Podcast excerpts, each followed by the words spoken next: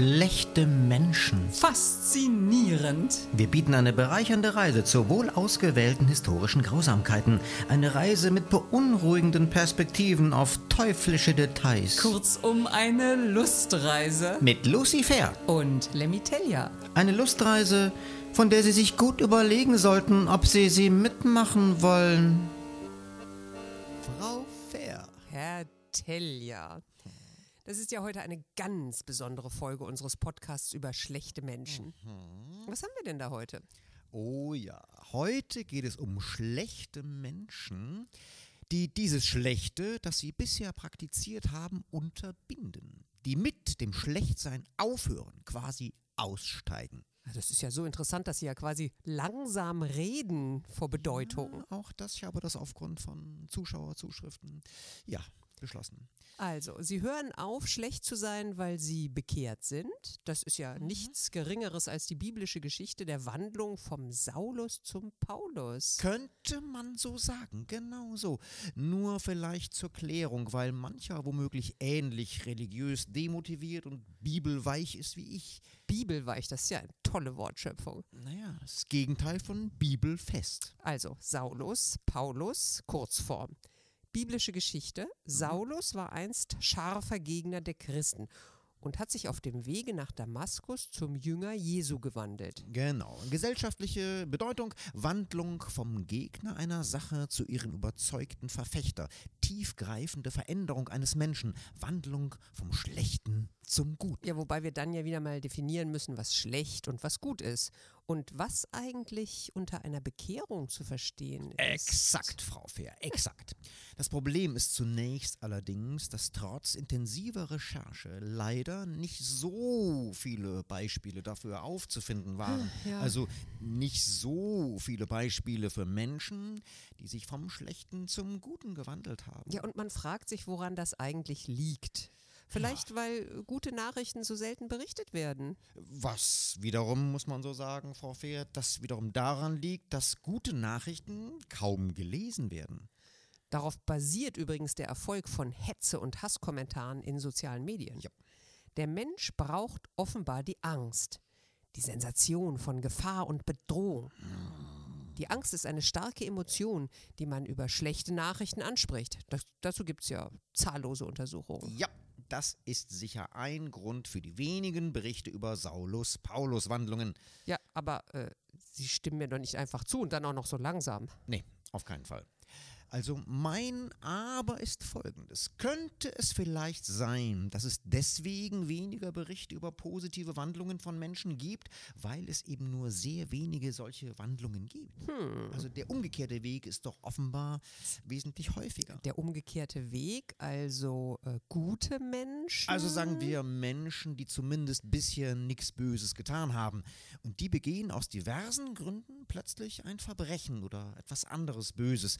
Also quasi die Wandlung von Paulus zum Saulus. Mein Gott, Sie sind immer so negativ. Frau Fair. Immer darf man nie sagen, das ist immer ganz schlechte Kommunikation. Also jedenfalls habe ich ein Beispiel dafür gefunden für eine lupenreine Wandlung vom Saulus zum Paulus. Aha. Thorsten Hartung. Hartung war früher der Kopf einer Verbrecherbande von Autoschiebern. Entschuldigung, Frau Fair, das muss eingeworfen sein. Nicht irgendeiner Bande, sondern einen der größten Autoschieberringe Europas hat er aufgebaut. Herr Tellier, Sie klingen gerade wie Christian Lindner. Das ist ja eine Unverschämtheit. Tja, ist doch so. Also danke, vielen Dank für die Belehrung. Die Ben- Bande machte schmutzigste Geschäfte mit der russischen Mafia. Hartung war von Jugend an ein brutaler Schläger und als der Bandenchef ermordete er unter anderem kaltblütig seinen Komplizen. Dafür bekam er auch 20 Jahre Haft. Jawohl, und, und dann im Gefängnis Wandlung. Er erkannte seine Schuld, hielt sich selbst, wie er selbst sagte, für den schrecklichsten Menschen, dem er je begegnet ist. Und das Lupenreinste daran, seine Wandlung war sogar christlich motiviert. Er wurde leidenschaftlicher Katholik. Nach Entlassung half er beim Projekt Maria hilft Jugendlichen mit ähnlich schwerer Biografie wie seiner eigenen. Im Landkreis Leipzig nimmt er Jugendliche auf und hilft ihnen tatkräftig dabei, einen besseren Start ins Leben zu bekommen. Ein ja. Happy End. Das ist eine richtige Wandlung. Hartung hat darüber bereits in der Haft ein Buch geschrieben. Und das heißt? du musst dran glauben. Vom Mörder zum Menschenretter. Ja, Oh, wenn das- das keine positive Wandlung ist. Herr Telja, sowas gibt es. Ja. Ebenso wie äh, viele wahre Geschichten von Streetworkern in der Sozialarbeit, die genau solche Wege gegangen sind. Aus schwieriger Biografie mit Gewalt, Drogen, Verbrechen. Und deshalb umso glaubwürdiger anderen dabei helfen können, diesen Weg, den positiven Weg auch zu gehen. Äh, Beziehungsweise anderen zu helfen, gar nicht erst schlecht zu handeln. Hm. Also bevor die anderen diese Verbrechen begehen, anhand derer sie danach dann begreifen können, wie furchtbar das war, um es dann erst zu reuen und dann künftig nicht mehr zu machen. Absolut. Quasi eine Wandlung zum Guten initiieren, ehe die Wandlung überhaupt nötig Ja, wird. darum geht es. genau. Ja, und das tun viele Sozialarbeiter übrigens ganz ohne Religion. Absolut. Wobei jetzt dieser Wandel von schlecht zu gut kurz geklärt werden muss, gerade im Zusammenhang mit religiös motivierten Bekehrungen. Wir, also in unserem Podcast, sprechen hier von Verbrechern, die aus gewandelter innerer Überzeugung eben keine Verbrechen mehr begehen wollen. Ja, warum heben Sie das denn jetzt so hervor? Naja, weil es ja auch Menschen gibt, wie zum Beispiel George W. Bush, dem in religiösen Kreisen eine Bekehrung, gar eine Wiedererweckung zugeschrieben wird. Also vom Nichtsnutz und Trinker zum evangelikalen Christen. Das wusste ich ja gar nicht. Ja, ist aber so. Und wenn man jetzt aber betrachtet, was George W. Bush nach seiner Bekehrung als US-Präsident dann alles angerichtet hat, dann kommt man doch zu dem Schluss, hätte er mal besser einfach weiter nichtsnutzig gesoffen und rumgehurt, dann wäre es für die Welt wahrscheinlich besser gewesen. Sehr eindrücklich. Aber also äh, wir betrachten hier schon bekehrte Verbrecher und keine US-Präsidenten. genau. Also wie Sie bereits angedeutet haben, es war nicht leicht, viele davon zu finden. Aber eins habe ich noch. Ah?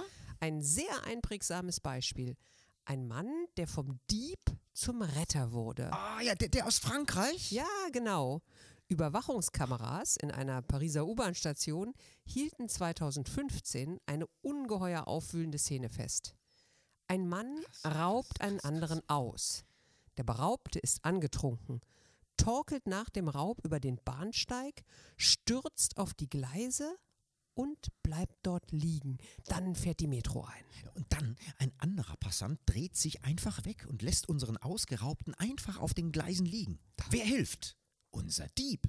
Er eilt herbei und hilft seinem vorigen Opfer im letzten Augenblick von den Gleisen wegzukommen. Er rettet dem Mann das Leben, den er kurz vorher ausgeraubt hat. Krass. Na, was ist das? Vom Saulus zum Paulus in zwei Minuten? Großartig. Wobei man jetzt der Wahrheit zuliebe dazu sagen Ja. muss, es ist nicht überliefert, was mit der Beute geschah. Liebe Frau Fehr, ich muss es Ihnen so sagen, die reale Welt ist nicht einfach nur schwarz oder weiß. Ach, wissen Sie was, Herr Telja? Wenn ich beklautes Opfer wäre, da würde ich ja ganz entspannt sagen, das geht als Lebensretterlohn doch okay. Naja, also, also je nachdem, wie viel jetzt in meinem Portemonnaie gewesen wäre. Also was bei der Recherche bekehrter Verbrecher nicht zu finden war, war leider das, was ich sehr gerne gefunden hätte, nämlich ein Gewaltherrscher, also ein Diktator, der freiwillig aus Überzeugung das Diktatorsein aufgegeben hätte. Das scheint wirklich extrem selten zu sein.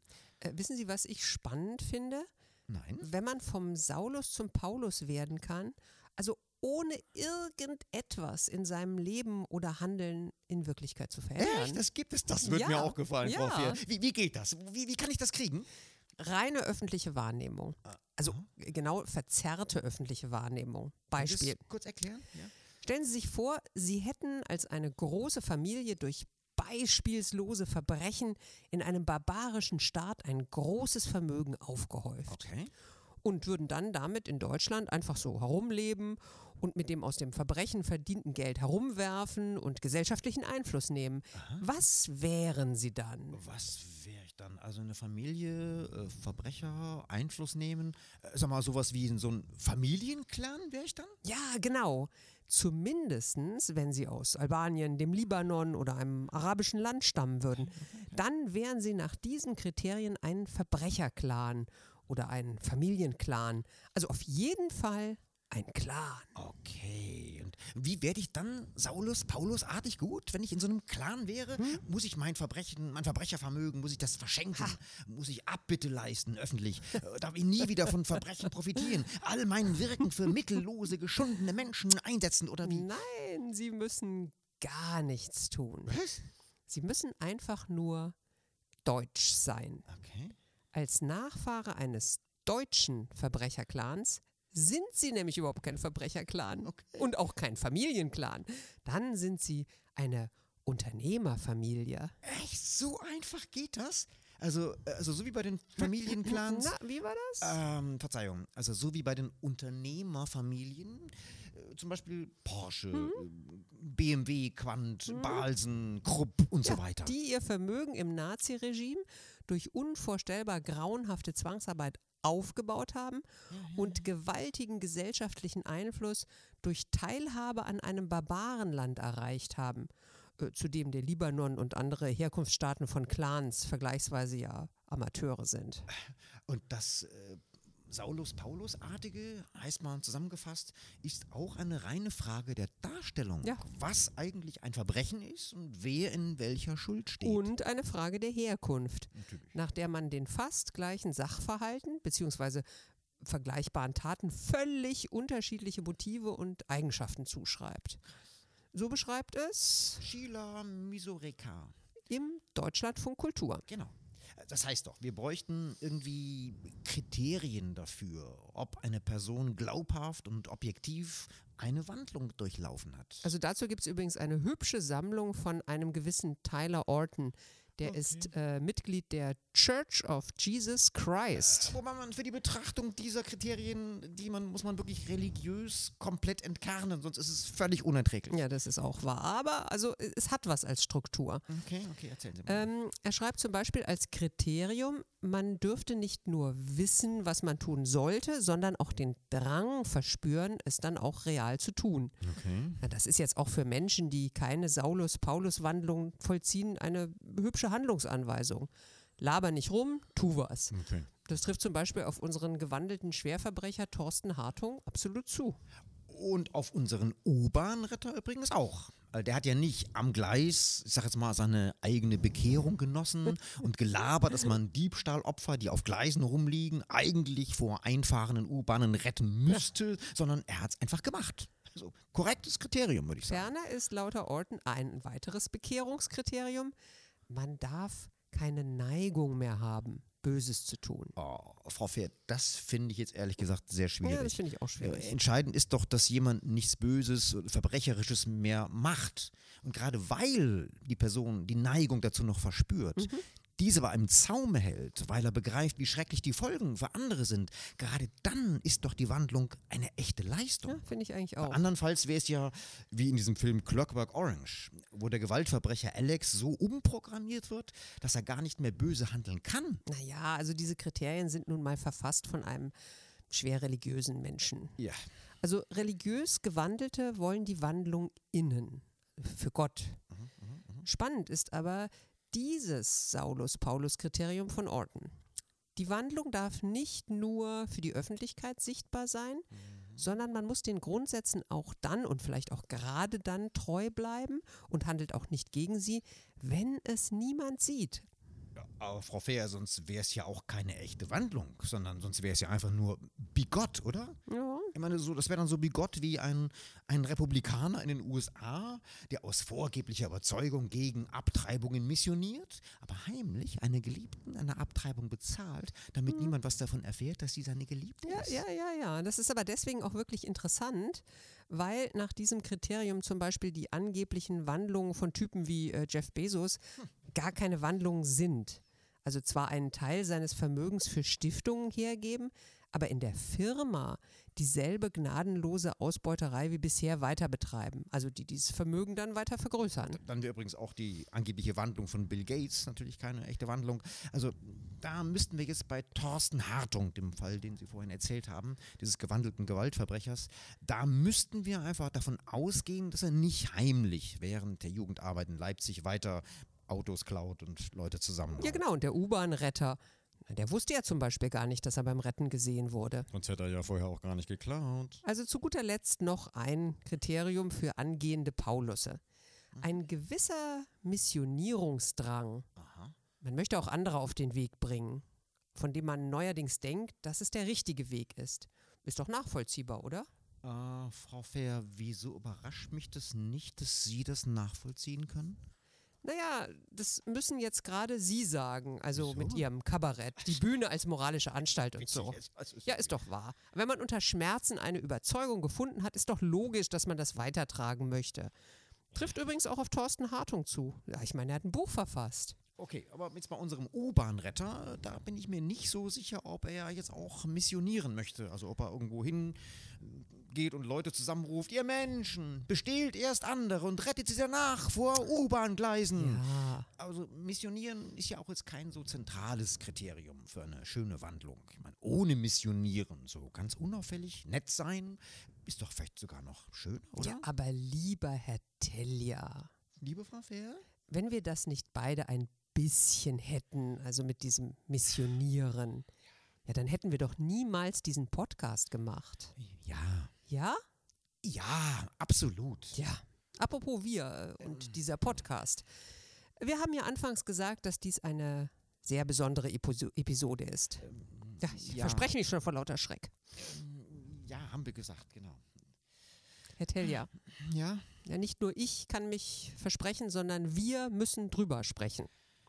Müssen wir ja, aber, aber wissen Sie, Frau Fair, über, über Dinge sprechen, die, die emotional herausfordernd sind. Das, das müssen Frauen anfangen. Männer können sowas nicht. Also psychologisch nennt man das, was Sie jetzt gerade machen, Verweigerung durch Zustimmung. Ich bin halt doof, ich kann es halt nicht. Okay, okay, Frau, Ja. das kann ich nicht auf mir sitzen lassen. Ja, danke. Also, also Schön, wir haben jetzt find das ich Thema, gut. Wir haben das Thema schlechte Menschen, die mit dem Schlechtsein aufgehört haben. Man stellt sich die Frage, warum haben wir das gemacht? Weil, weil, Wir selber mit etwas aufhören, nämlich mit diesem Podcast. ja, aber nicht so ganz. Also nur ein bisschen. Ja. Wir, wir machen es nicht mehr in dieser Dichte Hm. mit den Aufnahmen. Frau Fair, ich fühle mich ganz schlecht dabei. Also eher eine Wandlung vom Guten zum Schlechten. Ja, jetzt, jetzt seien Sie doch nicht so wehleidig. Es ist ja letztendlich keine Wandlung bei uns.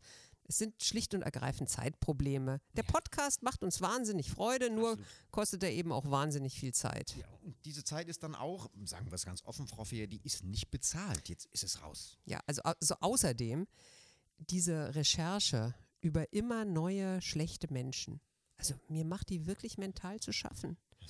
Das ist ja viel mehr, als in den Episoden erzählt wird. Denn um das erzählen zu können, ja, da haben wir viel mehr Schreckliches gelesen und verarbeitet und verdichtet. Ja, es ist genau so. Also ich musste sehr oft äh, beim Recherchieren und beim Arbeiten über schlechte Menschen dran denken. Also auch wenn das von den Dimensionen her jetzt absolut nicht vergleichbar ist, aber nur vielleicht ein ganz, ganz kleines klein bisschen, muss ich dran denken an die Ermittler bei den aktuellen Fällen von Kindesmissbrauch, Ja. die sich tausende Stunden furchtbarstes Ja. Material ansehen müssen, um diese Fälle überhaupt aufklären zu können. Und ich finde, diese Ermittlerinnen und Ermittler, das sind im Gegensatz zu uns Helden des Lebens, über die nur sehr wenig gesprochen wird. Ja, das ist wahr. Also äh, jedenfalls ist es uns trotz großer Freude an und mit diesem Podcast nicht mehr möglich, jeden Monat eine Folge zu produzieren.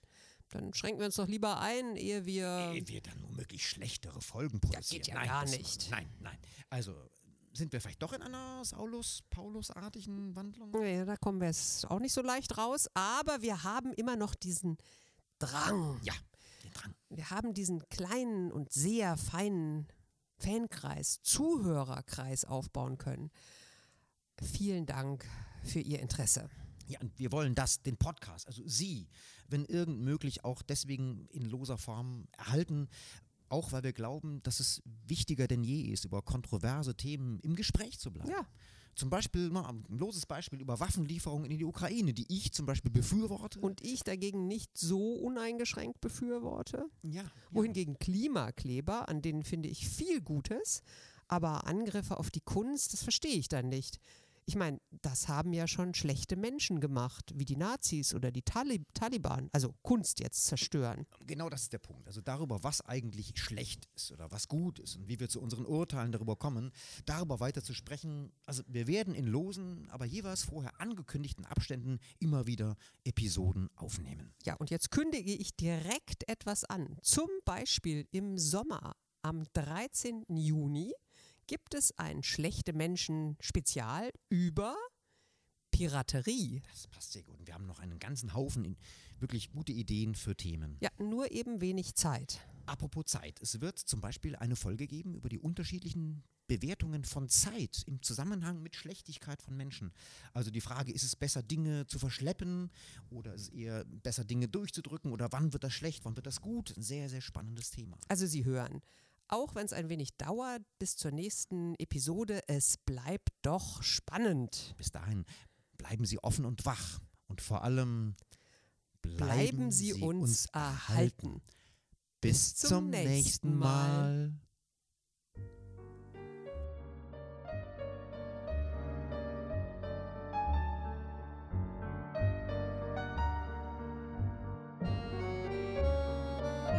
Beunruhigende Restgedanken noch. Das wünschen Ihnen von Herzen Lemmy Tellier. und Lucifer.